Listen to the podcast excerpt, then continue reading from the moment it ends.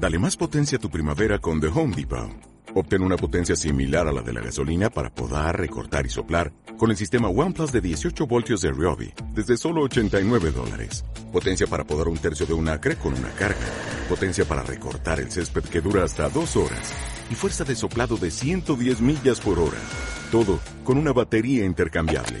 Llévate el sistema inalámbrico OnePlus de 18 voltios de Ryobi. Solo en The Home Depot. Haces más. Logras más. Que Dios les bendiga a todos ustedes en esta mañana. ¿Cuántos están contentos en esta mañana? Un aplauso más al Señor. Pueden tomar asiento. Qué bendición que podemos estar en la casa del Señor. Estamos agradecidos a Dios por lo que estamos viviendo.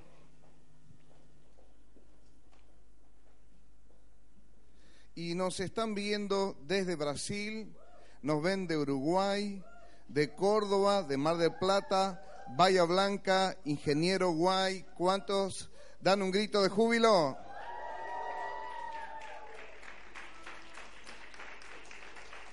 Si van a dar un, un grito que sea fuerte, dale. Que las bendiciones de Dios les alcancen, así como el Señor nos está bendiciendo a nosotros. Es un hermoso momento que podemos vivir en la presencia del Señor y contento que más hermanos comenzaron a responder al culto de la mañana. Un aplauso por lo que están llegando, dale.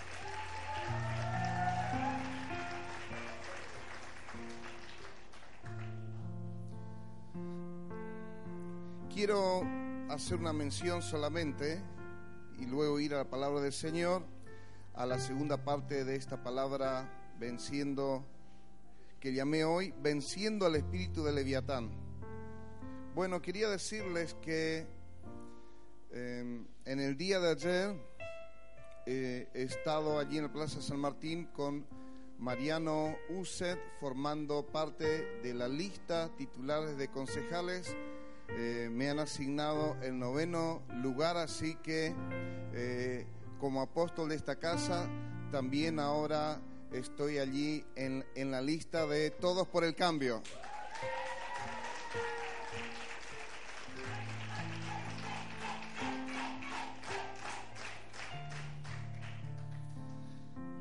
Em, lo que sí quiero explicar eh, en estas pocas palabras que yo no tengo un interés en política partidaria, sí en política institucional. Ya nos vamos a desasnar, pero no es lo mismo. En esta etapa, claro que incluye la política partidaria, pero ¿cuál es la diferencia? La política institucional tiene que ver con los que nos gobiernan. Es reconocer a los que nos gobiernan, es respetarlos honrarlos. Política institucional es quien fue votado y quien ya está elegido. No sé si van captando. Entonces, eh, mi, mis pocas publicaciones como apóstol dicen mucho porque es un paso audaz. Creo que la primera vez que alguien que está en el pastorado asume estar en una lista de un partido político en esta ciudad. Entonces estamos abriendo camino. El, profeta que había estado allí en la iglesia Cristo, la respuesta, ¿cómo se llama? ¿Se acuerdan? Rich Vera. Bueno, él dijo que de parte de Dios, que Dios me iba a usar para romper estructuras, para eh, romper dogmas eh, tradicionales y bueno, es lo que estamos haciendo. Estamos rompiendo estándares que han pasado de tiempo y ya no son de bendición. Entonces, eh, puede ser políticamente incorrecto lo que voy a decir, porque hoy en día cambiemos a nivel nacional, a mí no me gusta. Y el cristianismo lo aborrezco, con todas sus mentiras y sus robos, ¿no? y no tiene que ver con el partidismo, sino con mis valores. Entonces, ¿por qué estoy allí en la lista de concejales y es de Cambiemos? Porque me gusta la gestión de Mariano, porque o no se descubrió nada hasta ahora o es un hombre honesto y porque es la primera vez en casi 20 años que veo que yo como ciudadano común que no sé de política, igual que ustedes, he visto una gestión en los arreglos que él está haciendo en la ciudad, terminal, hospital, y como runner, 12 años que corro, Avenida Tucumán, Plaza San Martín, justo lo que es mi estilo de vida, me llevó a descubrir cosas lindas. Cuando en la Avenida Irigoyen decía, ¿qué está haciendo el intendente? No entiendo. No están gostando la calle. ¿Para qué será esto? Pero cuando usamos la promoción allí en la esquina del Chop Chop de FM La Red, y fueron las chicas con la, con la sombrilla, el escritorio, y no sé cuán, si era un centenar de flores que se repartieron, dije, está bueno, ¿no? Está bueno. Entonces, es bueno reconocer a los que trabajan. Entonces sí estoy honrando a la persona de Mariano Uset y no tiene que ver con el partido, eh, mi honra, sino reconocer su persona. ¿Cuántos están entendiendo esta palabra? Entonces, em,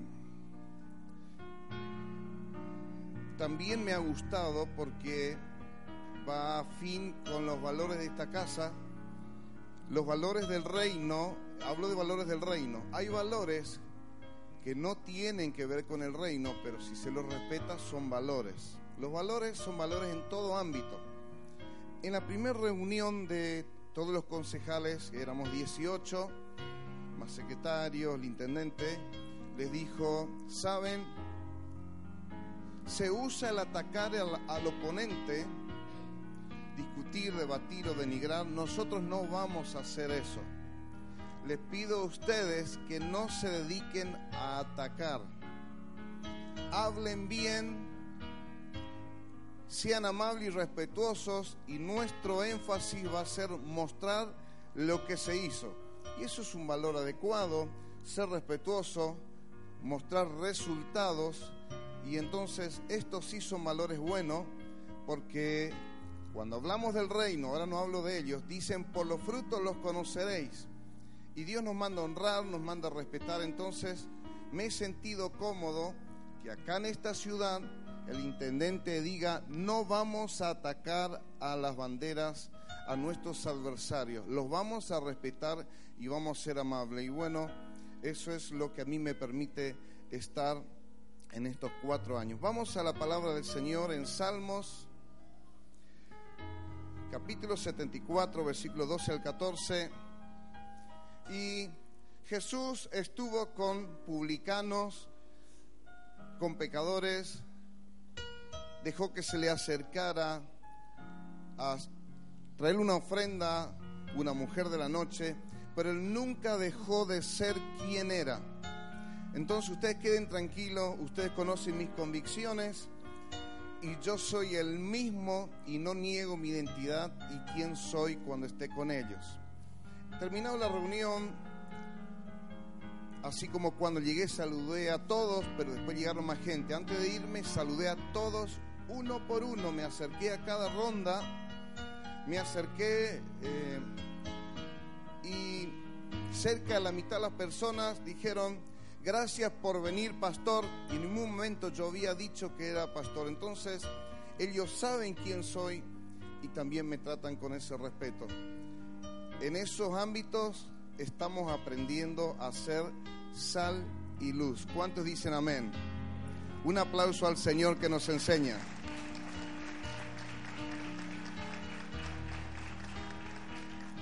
Y lo último, así como no soy tímido en mi apoyo a esta gestión y a su persona, fue a ellos en primer lugar que le dije, mi acercamiento no es por Cambiemos, es por tu gestión y por tu persona. Ellos lo saben, así que con esta misma honestidad que me expreso aquí, me expreso con ellos con una sonrisa diciendo la verdad y mirándole también a los ojos. Y esto trae respeto. Vamos ahora, Salmo 74, de versículo 12 al 14. ¿Cuántos se acuerdan la palabra del domingo pasado?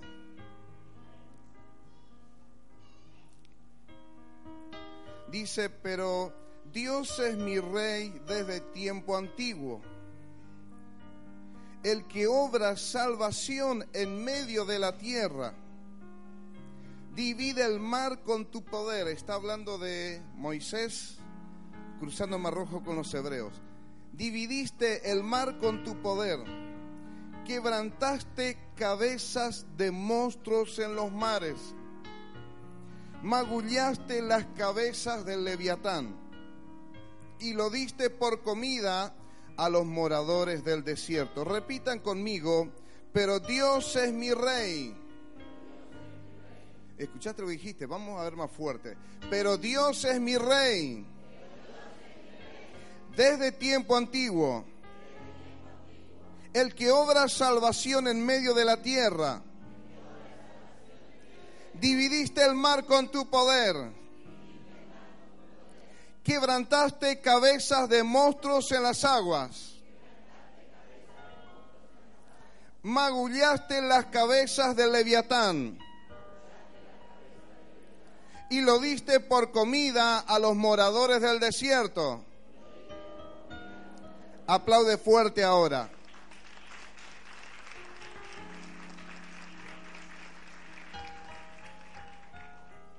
Doy gracias a Dios que pude cumplir con el pedido del Señor. El día viernes pude estar con los pastores Esteba y Ruth Lencina compartiendo esta palabra de Leviatán. Y el día de ayer a la mañana, ayer, en la reunión de oración de los pastores, después de orar juntos, pude compartir esta palabra y por lo menos habré, logré resumirlo, pero asimismo tomé, no sé si 20 minutos o media hora en la reunión de pastores. Compartí esta palabra y, bueno, hubo como una respuesta favorable. Sabía una palabra muy fuerte que algunos podían dudar, otros rechazar o, o algunos hasta molestarse con esta palabra. Pero Salgo de la reunión de pastores porque veo que era a las 10.59 y digo, uh, ya tenía que estar en la plaza, ¿no? Y salí de reunión de pastores allí para la presentación de la lista de Cambiemos. Y llego en mi casa y ya tenía el pedido de uno de los pastores si yo le podía mandar el bosquejo y si yo le autorizaba a predicarlo en su iglesia. Le dije, claro que ahora te mando el bosquejo y por supuesto que podés compartirlo. Para eso lo hablé con ustedes, para el que todo que lo quiera lo predique en su congregación. El matrimonio que está ahora presidiendo la fraternidad se comunica conmigo, uno de ellos, y me dice, con razón, ahora estoy entendiendo algunas cosas que hemos vivido. Le pido el permiso, digo, solamente si te parece bien, Juan Carlos, quiero poner este bosquejo en el grupo de WhatsApp de todos los pastores. Habían estado por lo menos 15, una reunión eh, grande de oración. Y al momento me dice, permitime que yo mismo lo ponga. ¿Qué significaba eso? Que como presidente de la confraternidad no solamente creía que esta palabra fue de Dios, sino al ponerlo ellos estaban dando apoyo a la palabra. Porque cuando Dios me habló esta palabra, me dijo, Leviatán ha atacado a mi iglesia en esta ciudad y que yo hablara con ellos. Así que un fuerte aplauso al Señor que nos permite obedecerle y hacer su voluntad.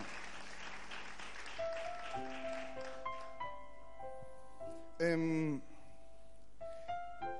hago solamente una mención y vamos a la segunda parte. Vamos allí a Job capítulo 41.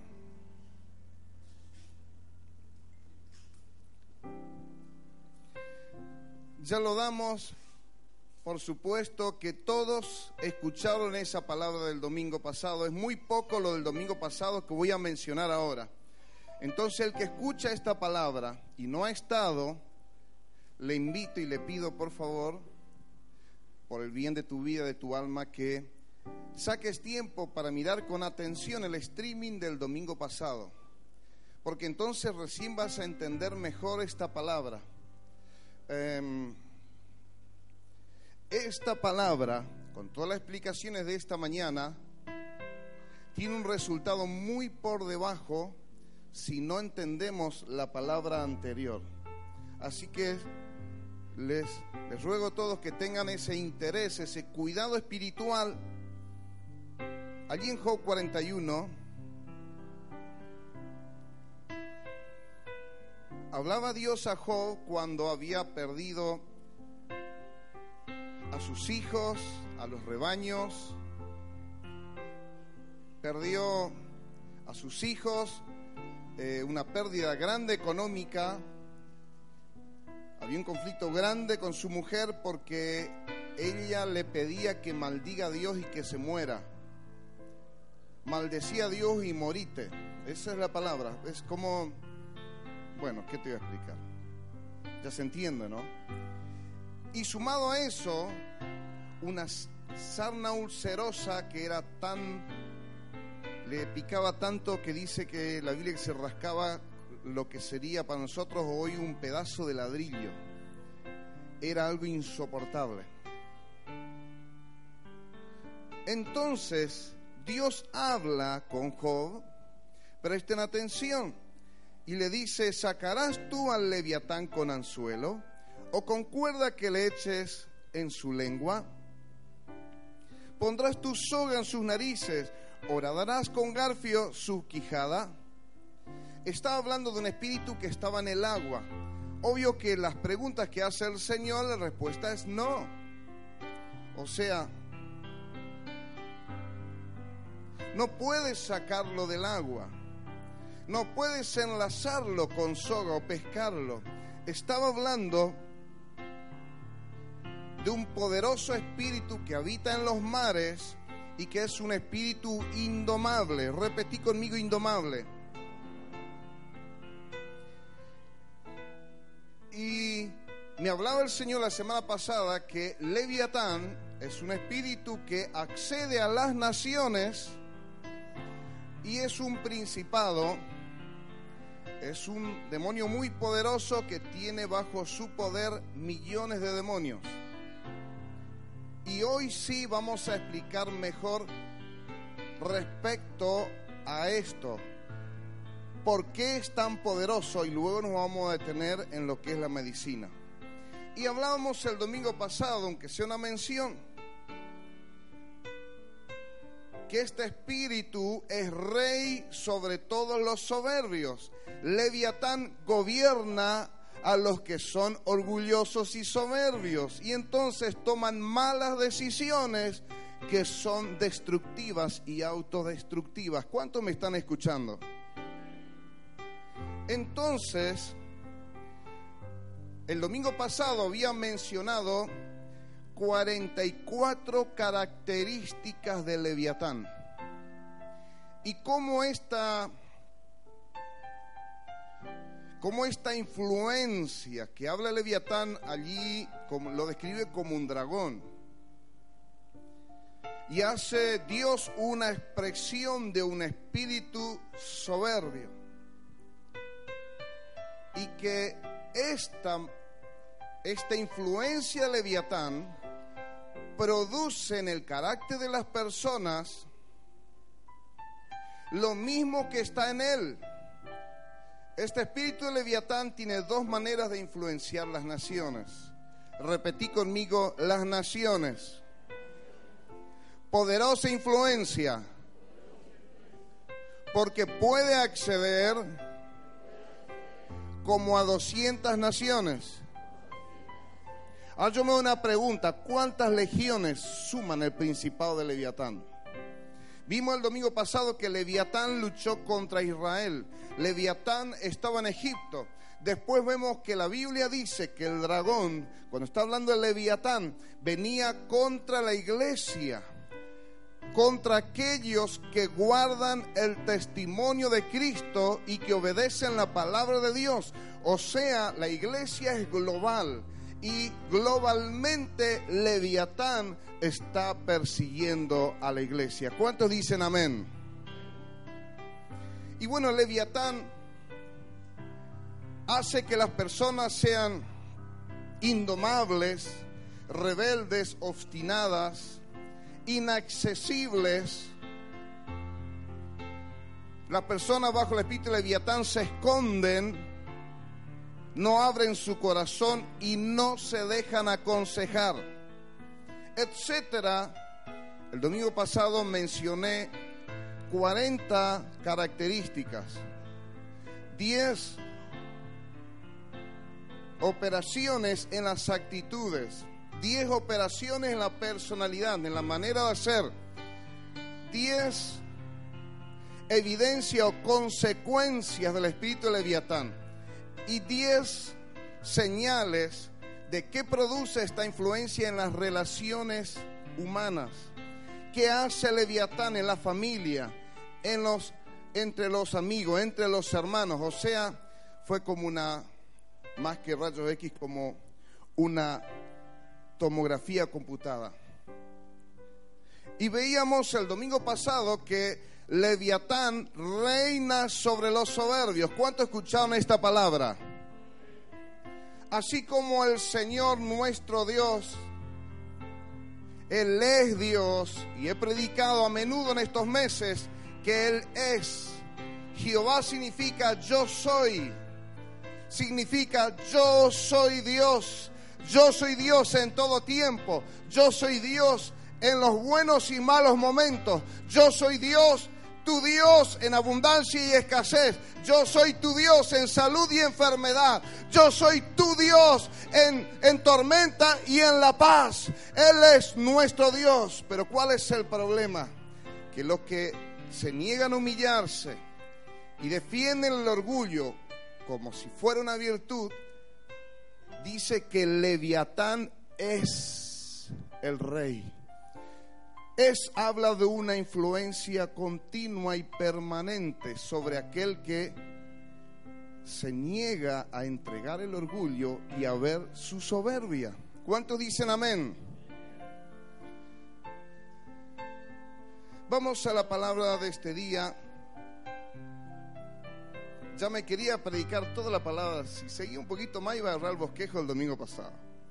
Pero ya lo prediqué. Como ve algunos que no estuvieron, pero voy a confiar que vas a mirar el stream.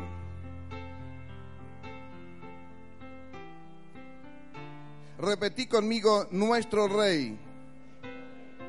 Y decía el salmista en Salmo 74, 12, pero Dios es mi rey desde tiempo antiguo el que obra salvación en medio de la tierra, dividiste al mar con tu poder, quebrantaste cabezas de monstruos en las aguas, magullaste las cabezas del leviatán y lo diste por comida a los moradores de la tierra. Repetí conmigo, pero Dios es mi rey. Ahí está hablando del leviatán que está en las aguas y dice, magullaste las cabezas. Repetí conmigo cabezas. Está hablando de Leviatán. Dice cabezas del Leviatán. La primera manera que influencia Leviatán es a través de sistemas de gobierno. Siempre que la Biblia, Apocalipsis, Daniel, habla de monstruos que salen del mar, muchas veces lo describió con monstruos con muchas cabezas. Vamos a ver en Apocalipsis que describe al Leviatán como un monstruo de siete cabezas. Repetí conmigo, siete cabezas. Es un espíritu poderoso. Y vamos a ver si es cierto que puede influenciar 200 naciones son como 197 o algo así, pero hay como un par de naciones que están en un proceso de, declararse como naciones lo redondeamos en 200. Puede ser cierto esto y es lo que vamos a ver por la palabra. Pero no hay dudas que el espíritu de Leviatán tiende su manto sobre todos los que estamos orgullosos. Repetí conmigo, orgullosos. El orgullo es, la negación de mi error. ¿Qué es el orgullo? Cuando me niego a perdonar. Cada vez que me niego a pedir perdón, estoy siendo orgulloso.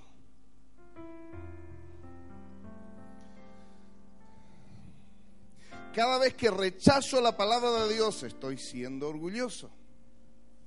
Entonces, el orgullo es un acto pecaminoso. Repetí conmigo, el orgullo es un acto pecaminoso. Pero la soberbia es el hábito del orgullo. ¿Qué es la soberbia? Es el carácter orgulloso.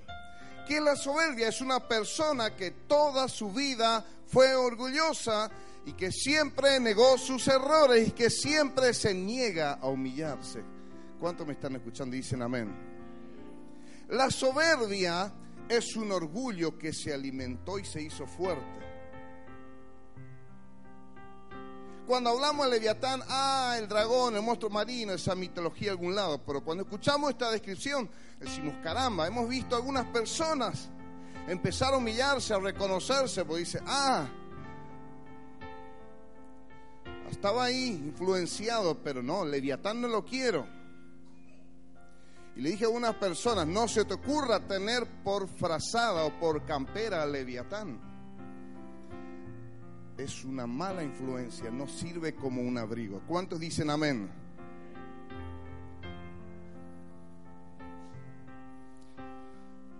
Vamos ahora a Apocalipsis 12 del 7 a 9. Te invito a estar atento.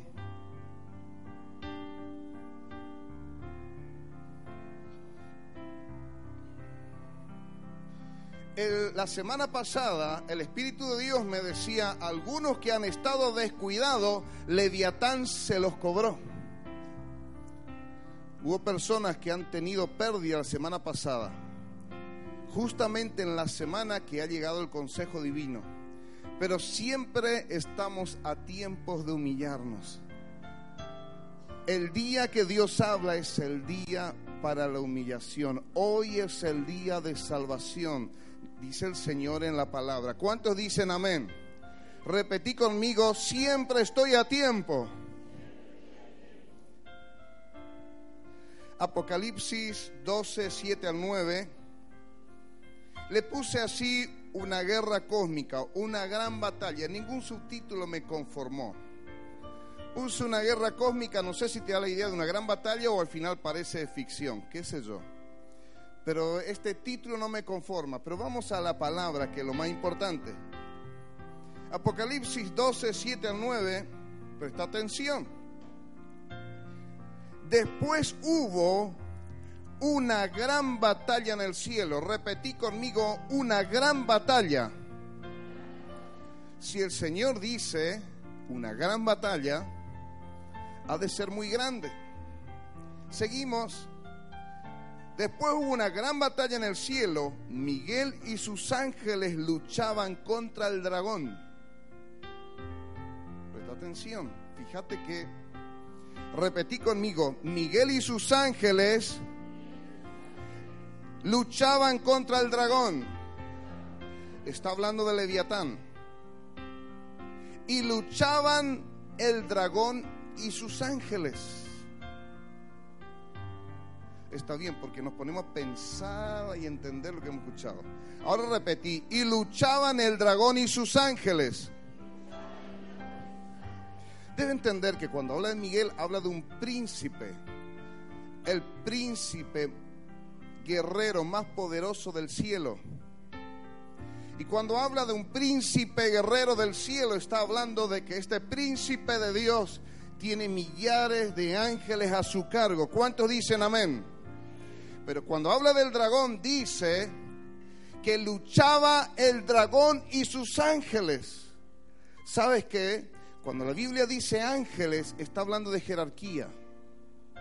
Cuando está hablando del, dragón y del leviatán y sus ángeles, está hablando de ángeles caídos. Leviatán tiene su ejército.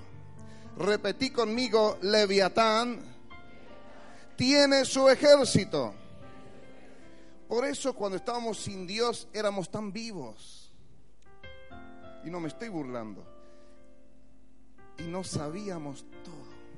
Éramos unos genios que nadie era capaz de decirnos nada. ¿Sabe cuál es más triste? Que muchos, cuando ya estábamos en la fe, seguíamos siendo unos vivos.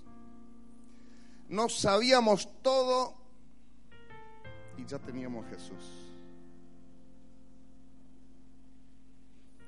Si el carácter impío sigue en nosotros después de estar en la iglesia y en Jesús, el veredicto es que todavía Leviatán sigue gobernando. ¿Quién dice amén a palabra que hace libre? La verdad hace libre. No, más fuerte, la verdad hace libre. Y si te duele, es verdad que hace libre. Y si te duele, la palabra pegó en el blanco. ¿Quién dice? ¡Uh! No, vamos a dramatizar lo que puede ser incómodo. Decir, ay, ay, ay. Que Dios tenga misericordia de mí. Dale aplaude ahora. Podemos reírnos, pero medita de esto. Medita respecto a esto. El Señor quiere transformar nuestra mente. El Señor quiere transformar nuestro carácter. ¿Cuánto dicen amén?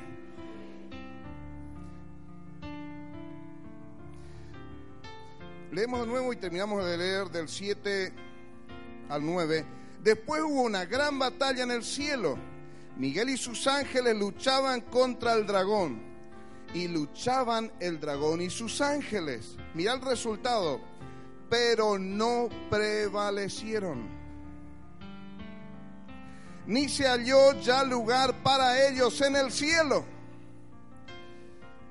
Y fue lanzado fuera el gran dragón, la serpiente antigua que se llama Diablo y Satanás, el cual, escucha ahora, engaña al mundo entero fue arrojado, ¿dónde fue arrojado el dragón y sus ángeles? Mira lo que dice acá.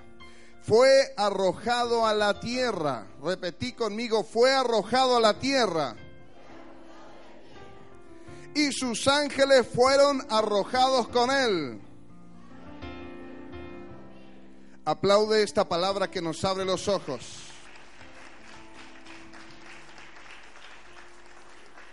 Entonces esa gran batalla en el cielo Dios fue vencedor y cuando fueron arrojados a la tierra significa que ahora la gran batalla está en la tierra. ¿Cuántos repiten conmigo una gran batalla? Por eso muchas veces es difícil mi vida. Avanzamos, vamos ahora a Apocalipsis capítulo 12, versículo 3 al 4.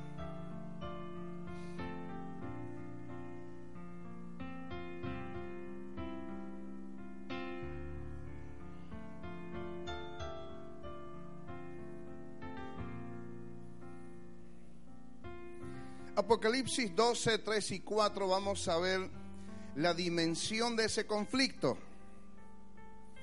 También apareció otra señal en el cielo. He aquí un gran dragón escarlata. Repetí conmigo, un gran dragón. Escarlata. Escarlata es un rojo intenso. Es un rojo parecido al bordó. Dice que este gran dragón rojo, intenso, que tenía siete cabezas y diez cuernos. Y en su cabeza siete diademas y su cola arrastraba la tercera parte de las estrellas del cielo.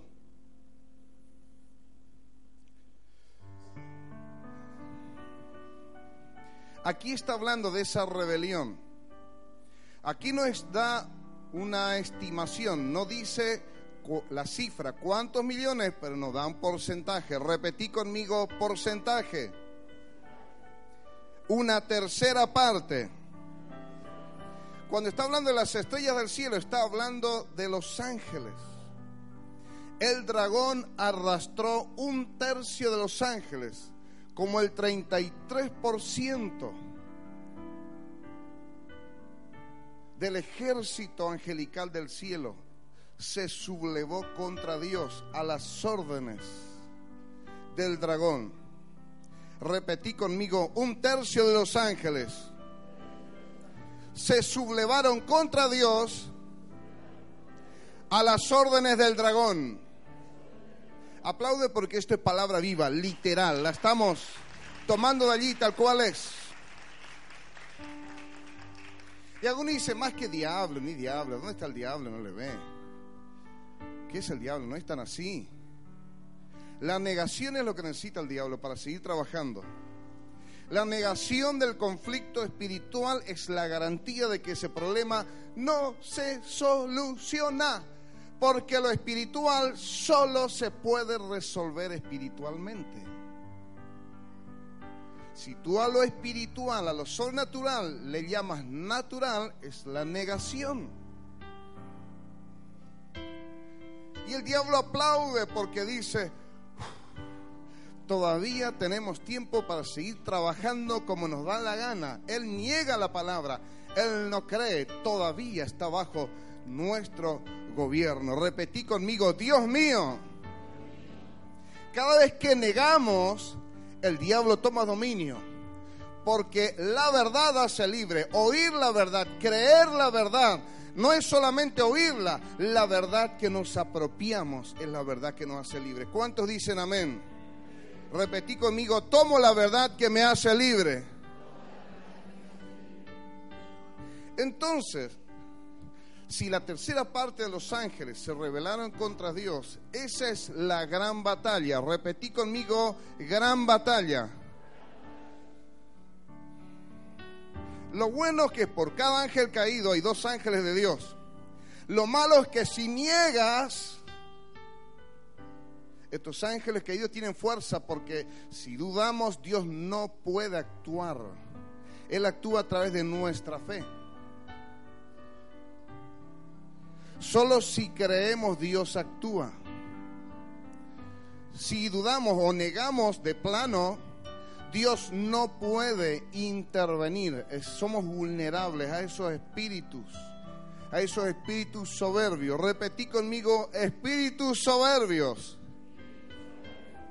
Si Dios no me guarda, me vuelvo como ellos. ¿Y cuál es el resultado? Un carácter. Dale, no tengan miedo, porque si no se queda, dale. Un carácter.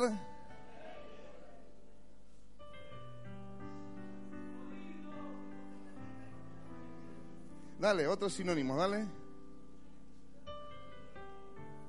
Orgulloso el, el más suave. Soberbio, jodido, dice. Indomable. Hablaba con el pastor, decía, ay, ¿cómo esa palabra prediqué el domingo? Y, me dijo el pastor Lencina, insolente. Sí, le digo, eso es la persona que se cree audaz en su soberbia. Repetí conmigo, insolencia. ¿Qué es insolencia? La, la falta de respeto descarada. Pero puede ser esa falta de respeto descarada a Dios,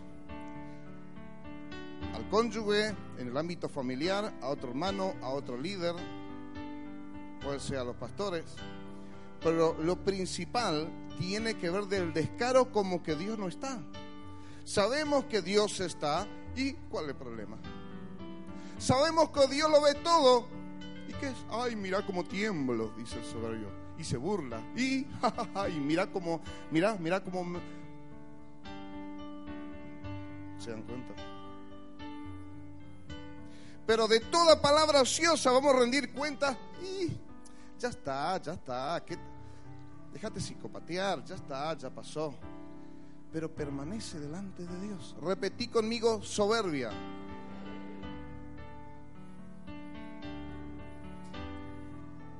Vamos a continuar meditando ahora. Voy a mencionar algunas cosas muy tremendas. El tiempo no nos permite detener todo. Yo sigo investigando y aprendiendo de esto, pero hasta dónde lo he descubierto. No sé si va a haber un, un tercer domingo de este tema. No es seguro. Quizás sí, quizás no. Pero hoy estamos avanzando un poquito más. El domingo pasado hicimos la radiografía de Leviatán. Ahora estamos mostrando si es cierto que es tan poderoso y que solo Dios puede someterlo.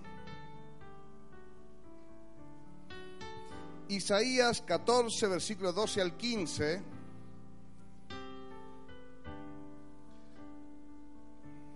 Hay dos pasajes que nos habla de la caída del lucero. Y hay un segundo pasaje, elegí una parte del más corto. Hay un pasaje que le dedica un capítulo a la caída del lucero.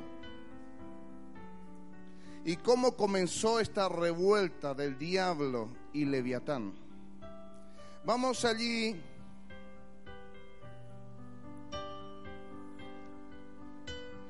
Isaías 14, 12, 15, porque es la misma manera que él influye y hace caer a la gente. Resulta que como cayó él es como cae la gente. Debemos entender esto. Isaías 14, 12 al 15 dice, ¿cómo caíste del cielo, oh lucero? Repetí conmigo, ¿cómo caíste?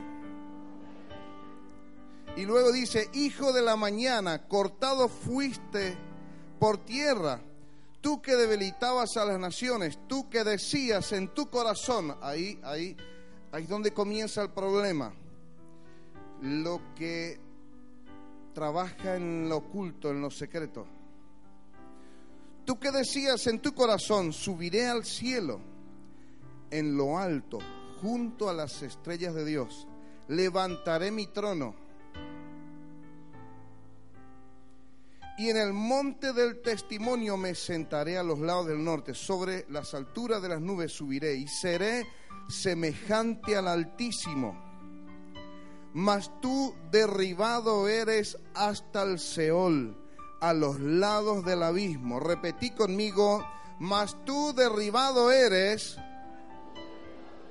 hasta el Seol, a los lados del abismo aplaude al momento en que el Señor venció.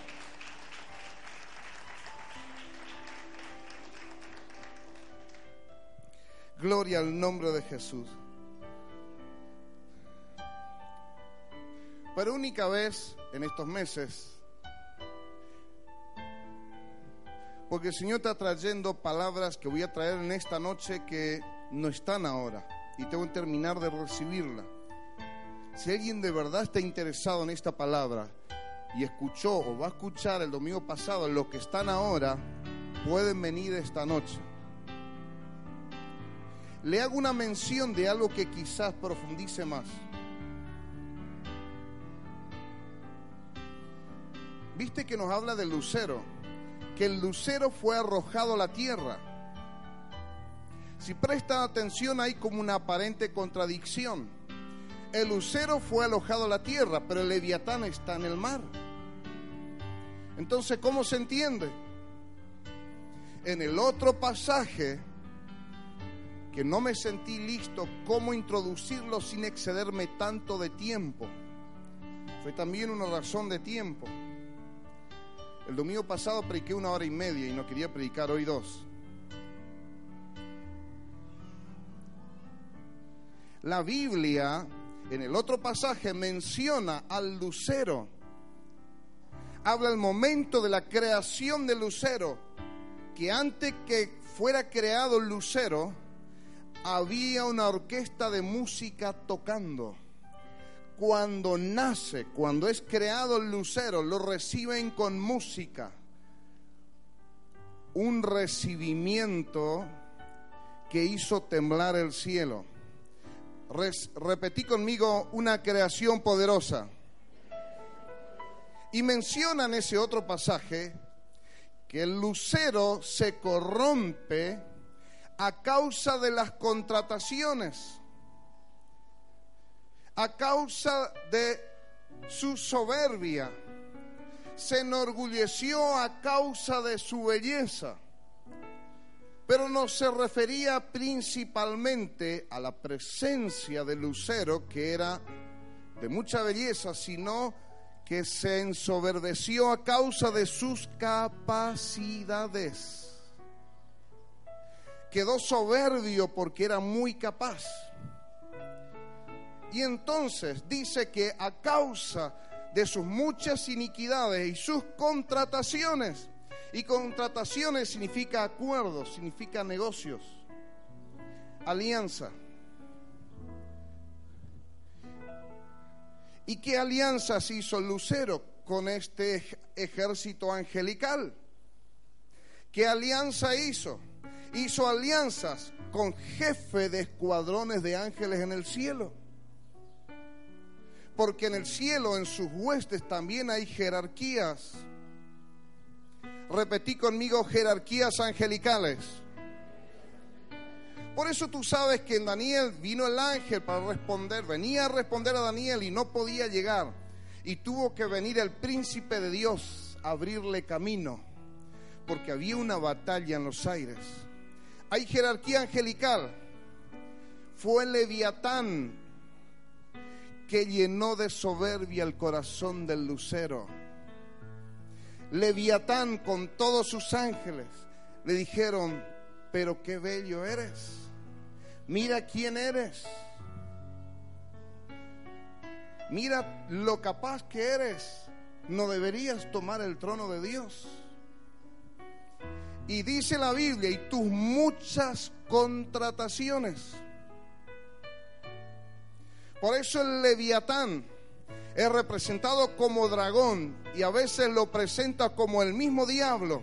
Pero la Biblia habla del lucero que fue arrojado a la tierra, Leviatán que fue arrojado a los mares. ¿Cuántos me están escuchando y dicen amén? Repetí conmigo soberbia. Leviatán pudo engañar al lucero e hicieron acuerdos. Vamos a seguir avanzando.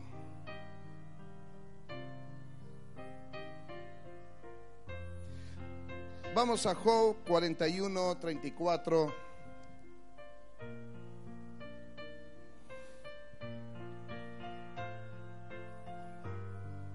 Y estamos avanzando a la parte de la aplicación de la palabra.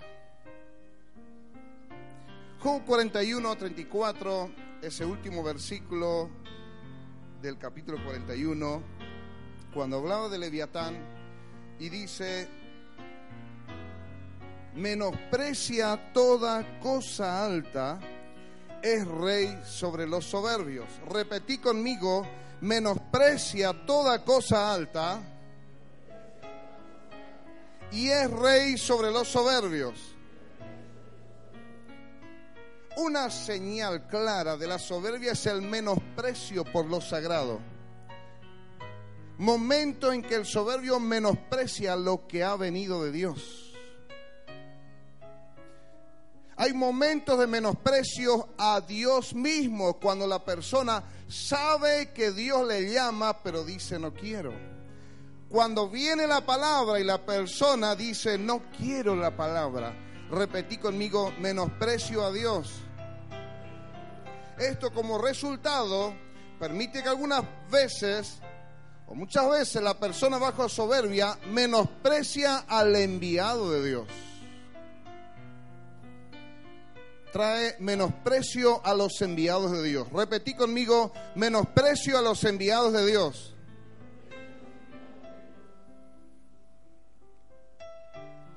Y luego concluye, es rey sobre todos los soberbios. ¿Viste cuando digo espiritual? dicen, ahora nos callamos todos. Como que se pusieran de acuerdo, dale, vamos. Es rey sobre todos los soberbios. Ya no más sobre mí. Dale, aplaude fuerte.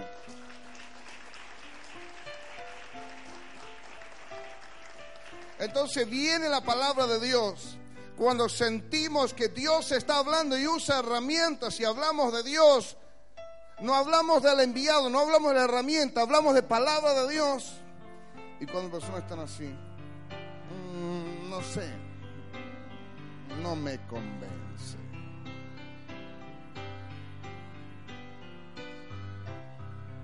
Y cuando dice aquí, cuando dijo el Señor que Leviatán es rey, entonces no es Jesucristo rey, sencillamente porque en el día difícil, en el día de tropiezo, no se obedece a Cristo y se obedece al mal consejo que trae la soberbia al corazón y a la mente.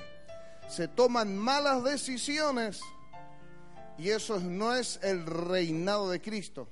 Cuando tomamos decisiones destructivas, autodestructivas y que destruyes a algunos o a muchos y que no nos importa nada, repetí conmigo soberbia, destrucción y autodestrucción.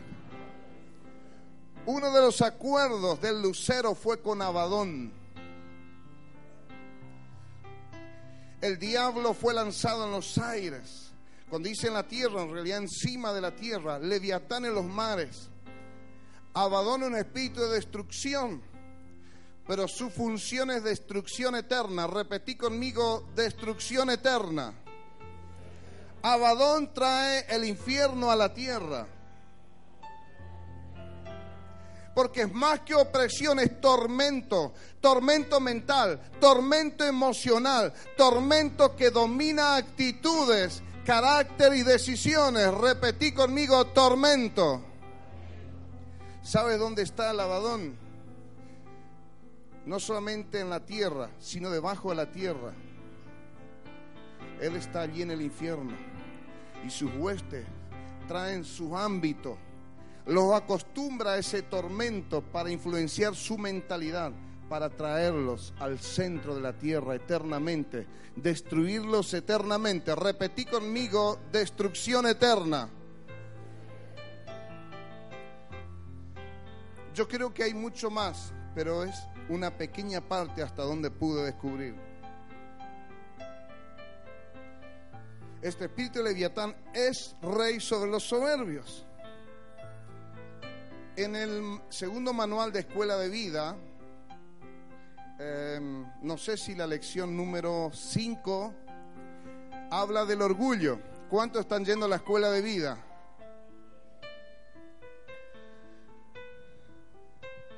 Cuando el Señor detuvo que no largue la escuela de vida, ahora estoy entendiendo porque los manuales no tenían la perspectiva del reino de Dios.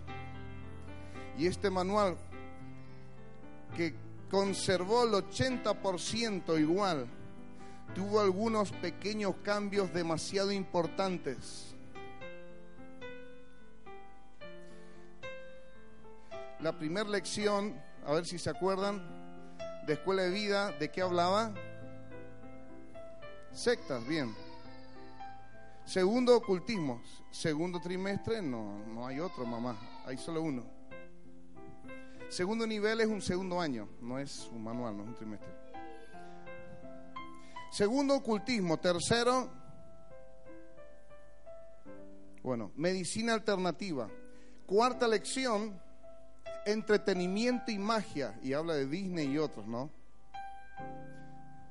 Porque hay muchos papás que le dejan a, que les cría a sus hijos Disney y otros demonios, Y así se convierten los niños.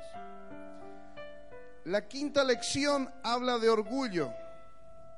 La sexta de rebelión. Si no me equivoco, no, sé exactamente en ese orden. La séptima, la ofensa, el trauma y, la cuarta pornografía.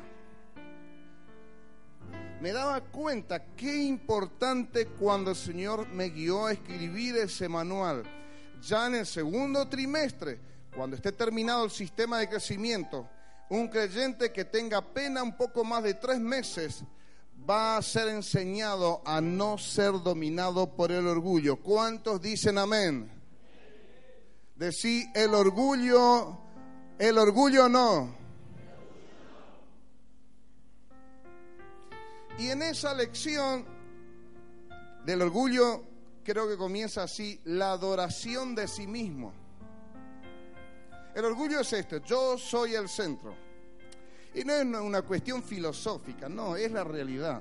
Una realidad que no nos damos cuenta, pero es eso, yo soy el centro. En mi universo el centro soy yo. El problema es que decidimos quién queda fuera de ese centro.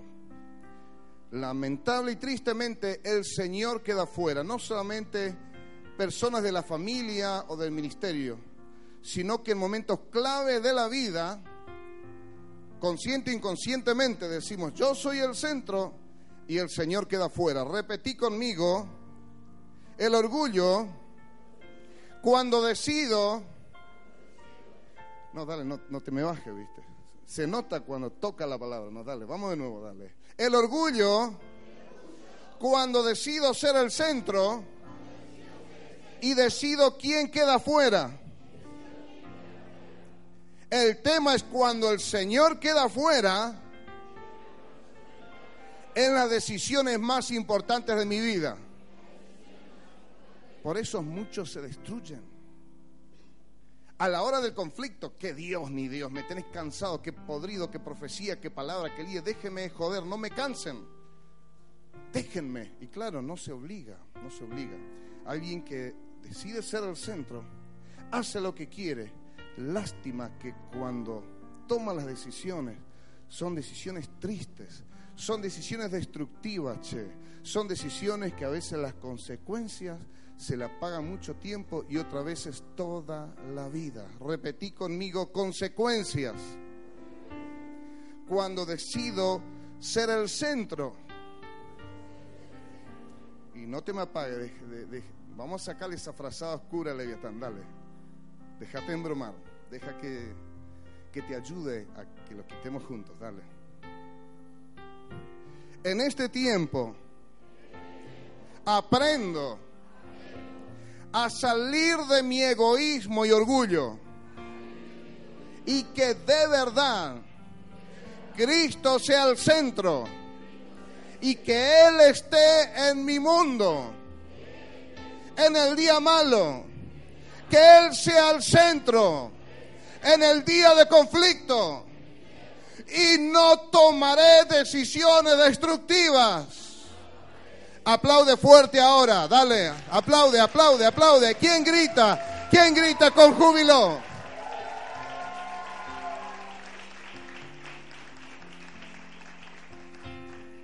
En el cielo hubo alegría cuando esta tromba de malvivientes fueron desalojados. Debe haber celebración cuando somos libres de este espíritu de Leviatán. ¿Cuántos dicen amén? Repetí conmigo, soy libre de Leviatán. No más su influencia. Mis ojos se abren. Y que Jesús sea mi rey. Leviatán, no gobiernas más sobre mí. Ponete de pie y aplaudí, dale. Porque si esto es verdad, tu vida va a cambiar de manera permanente. El Señor va a ser tu rey. Te vas a humillar y su voluntad vas a hacer. ¿Cuántos dicen amén? Otro grito de júbilo. Siéntense por última vez.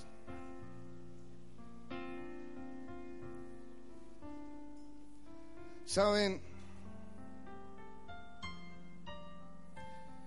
El orgullo es un exceso de estimación hacia uno mismo y hacia los propios méritos por los cuales la persona se cree superior a los demás.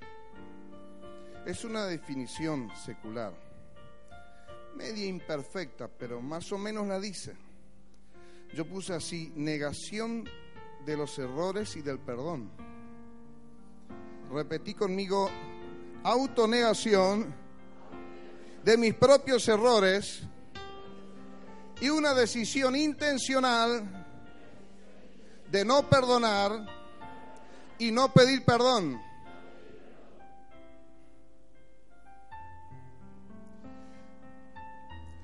Entonces, ¿qué pasa con los que no se humillan y no piden perdón en la casa? Leviatán, perdóname. Leviatanazo. Y no creo que sea algo para jugar o reírnos, sino para tomar conciencia. Porque si decimos amén, no quiero leviatán, pero en casa a mí nadie me va a doblegar, ni el Señor. Leviatán sigue siendo el rey. Llévala esta palabra a tu corazón. Lleva esta palabra a tu hogar. Allí es donde vas a vencer a Leviatán. Acá hace una declaración.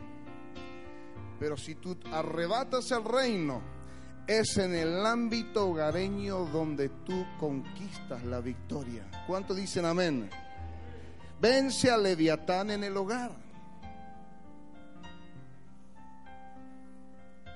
Viste que ni salió amén. Vamos de nuevo. Vence a Leviatán en tu hogar. Esto no está aquí en el bosquejo. Si no te quieres autoengañar de nuevo, aplícalo en tu secreto. Porque Dios que ve en lo secreto te va a recompensar en público. Si en tu secreto no te humillas ante Dios y ante quien corresponda, nunca serás exaltado. No lo digo yo, lo dice el Señor y su palabra permanece. ¿Cuántos dicen amén? Vamos a leer otras citas bíblicas y ya estamos orando.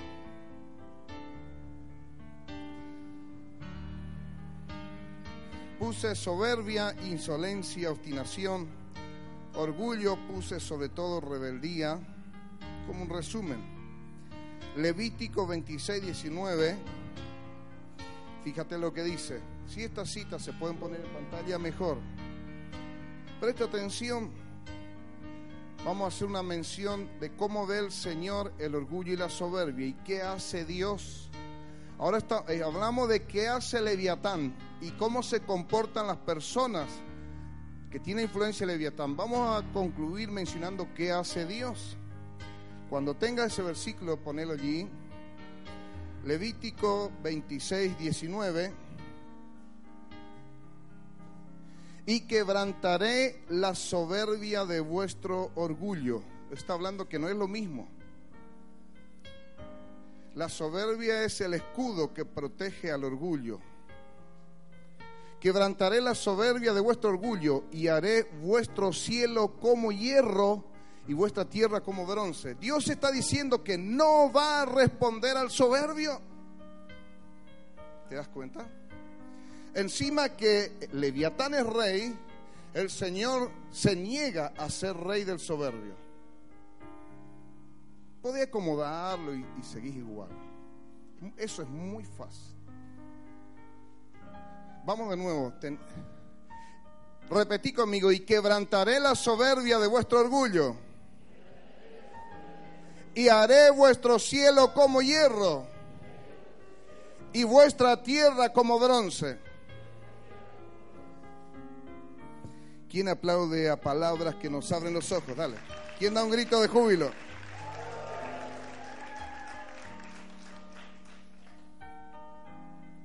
Números 15:30. Porque se minimiza el orgullo, se minimiza la soberbia.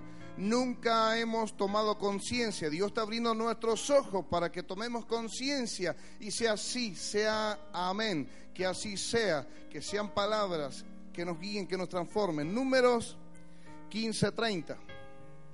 Cuando vean en pantalla y digan amén, entonces no me quedo lindo el cuello.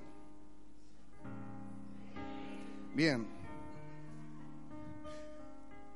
Lo leo y presta atención, después repetimos. Más la persona que hiciere algo soberbio, habla de una conducta. Más la persona que hiciere algo con soberbia, así el natural como el extranjero, está hablando el judío, el judío y el gentil. Está hablando a todas las naciones.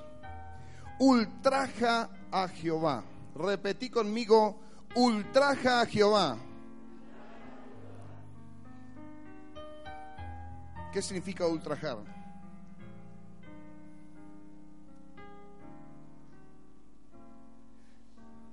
¿No tienen respuesta o tienen miedo o tienen temor? ¿Qué va? ¿Eh?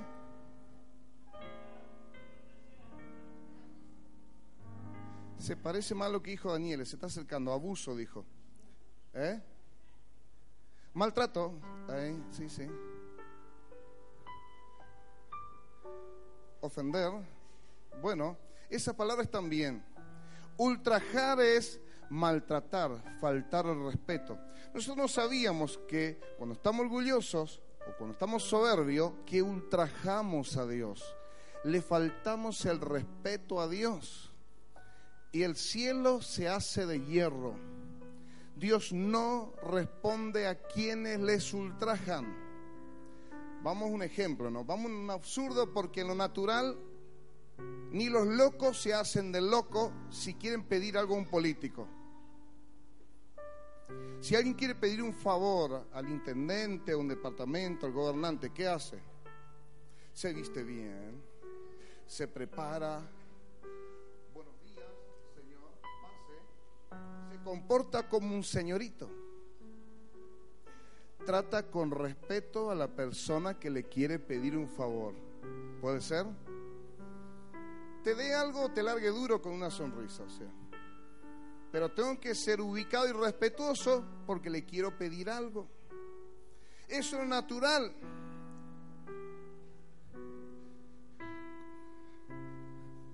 Cuanto más el Señor, si entendemos la honra, el respeto, el honor y la alabanza que tenemos que darle a Él. Si queremos pedirle algo al Señor, entonces esta es la moraleja. No ultrajes al Señor que luego le vas a orar. No lo ultrajes. No ultrajes al Señor. ¿Cuánto dicen amén? Repetí conmigo, vamos a acercarnos a Dios sin ultrajarlo, sin burlarnos de Él. Voy a deponer mi orgullo y mi soberbia para que él oiga mis peticiones. Aplaude fuerte ahora.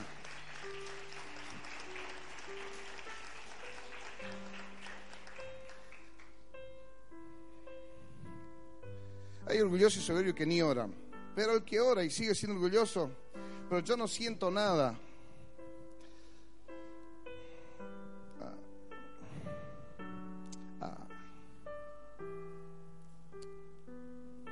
¿Quiere que le explique? No pasa nada.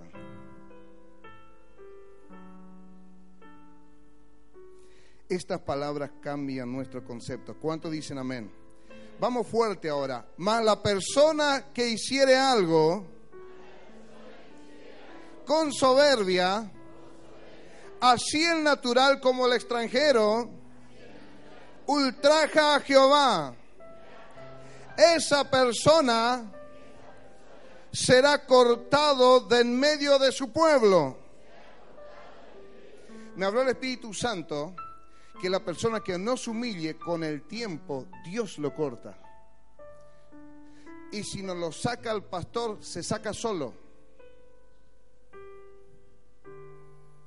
Si no es cortado, se corta solo. Repetí conmigo, si no es cortado, se corta solo. El soberbio que no se humilla es cortado del medio del pueblo. Aplaude ahora.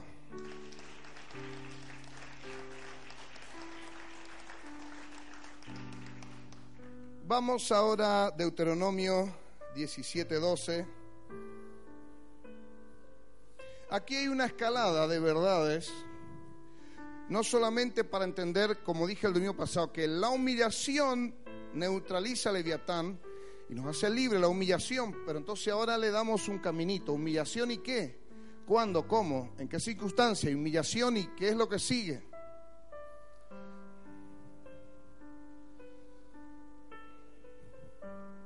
Solo Adrián dijo a mí, Un aplauso para Adrián, dale.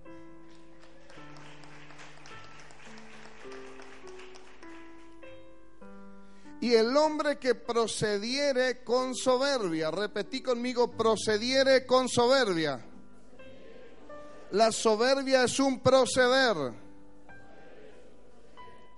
No obedeciendo al sacerdote que está para ministrar allí delante de Jehová tu Dios.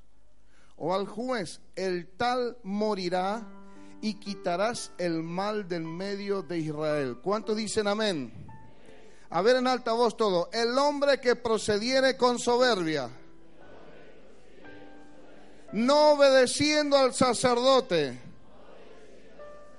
que está para ministrar allí, delante de Jehová tu Dios, o al juez, el tal morirá y quitarás el mal en medio de Israel. Ponete de pie en esta mañana y aplaude fuerte a continuación. ¿Cuántos dan grito de júbilo? Por ello, en algunos lugares, en realidad en todo el ámbito de trabajo, el que se niega a obedecer una y otra vez es cortado, es quitado de sus labores porque se niega a humillarse. Repetí conmigo, se niega a humillarse. El tal será cortado. Porque uno dice, no, pero si el pastor está caído, si el pastor está torcido, bueno, son casos diferentes. Pero si el pastor no está caído, si es temeroso de Dios, esta palabra se cumple. Repetí conmigo, esta palabra se cumple.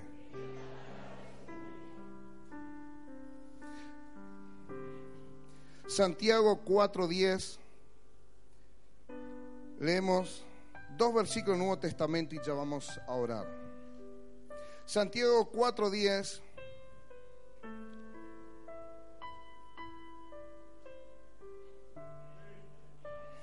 Y ahora más que tengo una enseñanza, ustedes versículo digan amén, entonces yo me di vuelta. Humillaos delante del Señor y Él os exaltará. Fíjate que cortito y contundente.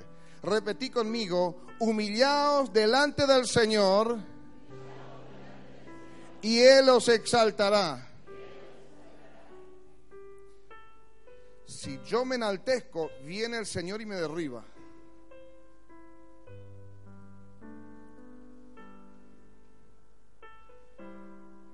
Estaba pensando, ¿le llamo o no a misa? Dice, no, porque le va a tirar al piso. No tanto así, pero algo parecido. Vení, misa. Pues la madre ya me recomendó y dije, pero bueno.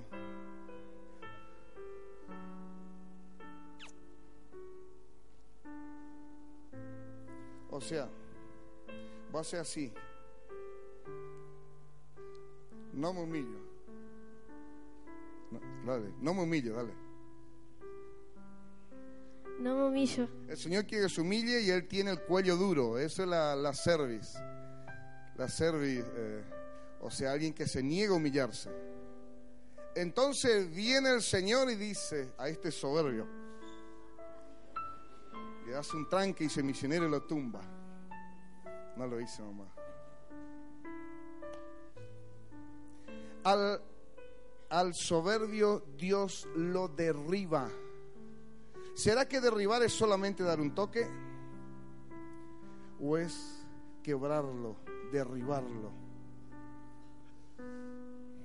Cosas muy dolorosas de la vida que derriban a los soberbios.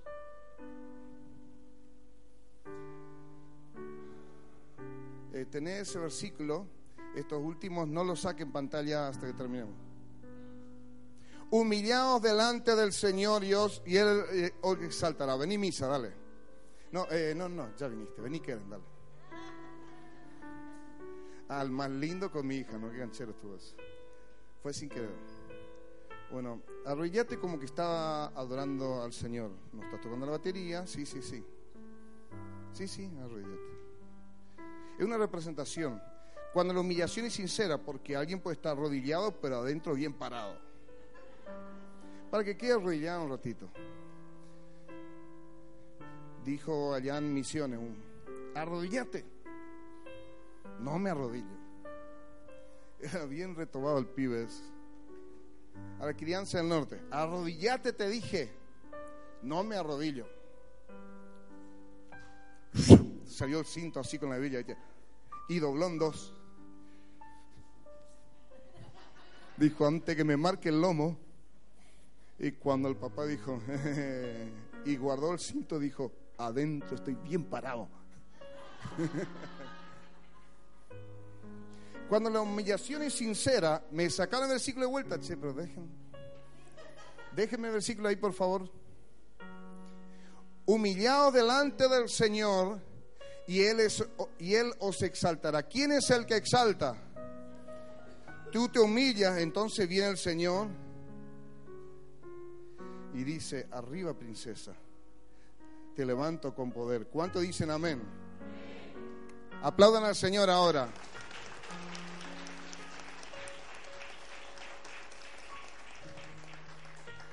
Cuando nos humillamos, el Señor nos levanta. ¿Cuántos dicen amén? ¿Permanecerá en pie a quien Dios derriba? ¿Quién podrá estar de pie si Dios le derriba? Ahora yo digo, si Dios te levanta, ¿podrá alguien derribarte? ¿Cuántos aplauden a nuestro todopoderoso Dios? Qué lindo ese grito de júbilo. Otro más fuerte.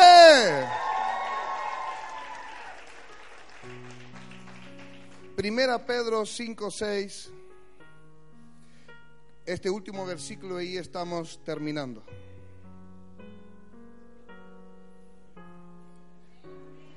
Eso, vamos Cristian Iglesia.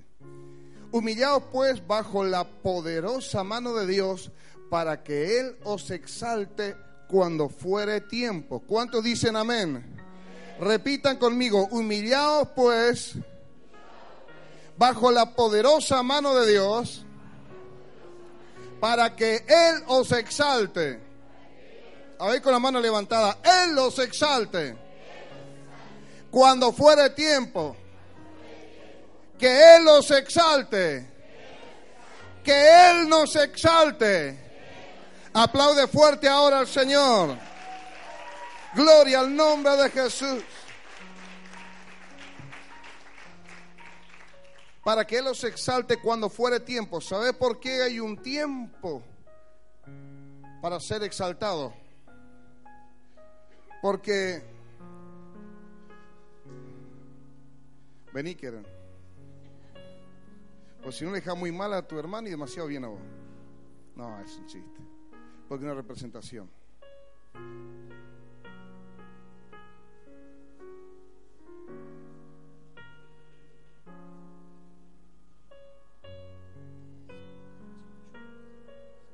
Vean esto, a ver, cualquier parecido con la realidad es pura casualidad. Hablo de la gente en general, ¿no? Ella va a adorar un momento a Dios y después se va a levantar. Y vamos a ver qué pasa.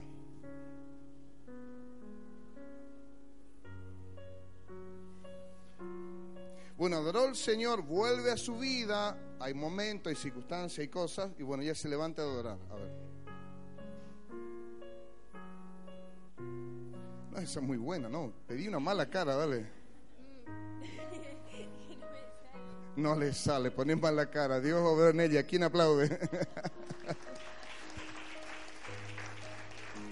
Porque nos humillamos, pero al rato pasa alto y nos agarra el cabrito. ¿Dónde está Dios? Estuve orando ayer y mira lo que me pasa hoy. ¿Dónde está Dios? Estuve buscando a Dios y ¿por qué ahora me pasa esto? Nos humillamos, pero después viene el orgullo de vuelta. Nos humillamos y viene el orgullo de nuevo. Nos humillamos, Señor, perdóname. Perdono a mi cónyuge. Pero ¿cómo lo detesto? Viene el orgullo de vuelta. Y es como jugar a la mancha escondido. Me orgullo, no me, humillo, no me humillo. Me humillo, entonces ahora me enorgullezco vuelta. Me humillo, ay, necesito retomarme un rato. Ah, pero me humillo de nuevo. Ay, pero qué linda la rebelión. Ah, Señor, eres mi Señor, pero me gusta hacer lo que yo quiero. Hay una lucha en el orgullo, en nuestra carne, hasta que aprendemos a tener una mentalidad de reino, una mente humilde, un carácter humilde, un estilo de vida de humillación. ¿Cuántos dicen amén y gritan? Humillarnos es el principio, repetí conmigo, humillarnos es, es el principio. Hasta adquirir la humillación. Hasta adquirir la humillación como un estilo de vida. Vamos a tener que humillar unas cuantas veces, porque la mente sigue con esa conducta orgullosa. Yo traigo la palabra, pero el que es orgulloso todavía sigue orgulloso, se humilla, pero no se da cuenta que su mentalidad es de orgullo. Su carácter es orgulloso. Se humilló una vez y ya está. Y camina con Leviatán. Toma un café con él. ¿Cómo te digo si sigue estando bajo la influencia de Leviatán? Es difícil decirlo de una manera que suene bien. Siempre suena mal pero peor es vivir mal por vivir con Él. Es tiempo de entender la humillación, la humillación cada día, la humillación en todo tiempo la, humillación en el conflicto doméstico y matrimonial, la humillación en el conflicto laboral o congregacional, humillarnos una y otra vez hasta que esa mente vieja sea cambiada, hasta que ese carácter impío sea modelado por un carácter de un hombre y una mujer de Dios. ¿Cuántos dicen amén? Aplaude de nuevo y da otro grito de júbilo.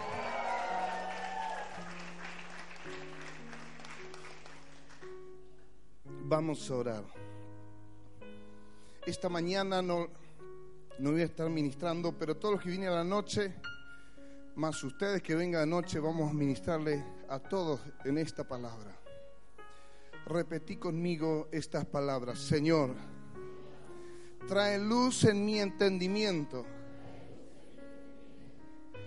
para que deje de apegarme a mi orgullo y a mi soberbia porque lo he hecho mío, como si se tratara de algo bueno, como que si fuera un bien precioso, pero acepto la verdad, verdad de tu palabra, verdad que hace libre. Una vez más, renuncio al orgullo y a toda soberbia Renuncio al orgullo en mi mentalidad. Renuncio a la soberbia en mi carácter. Y a la soberbia en mi conducta y en mi manera de vivir. Dame una mentalidad humilde.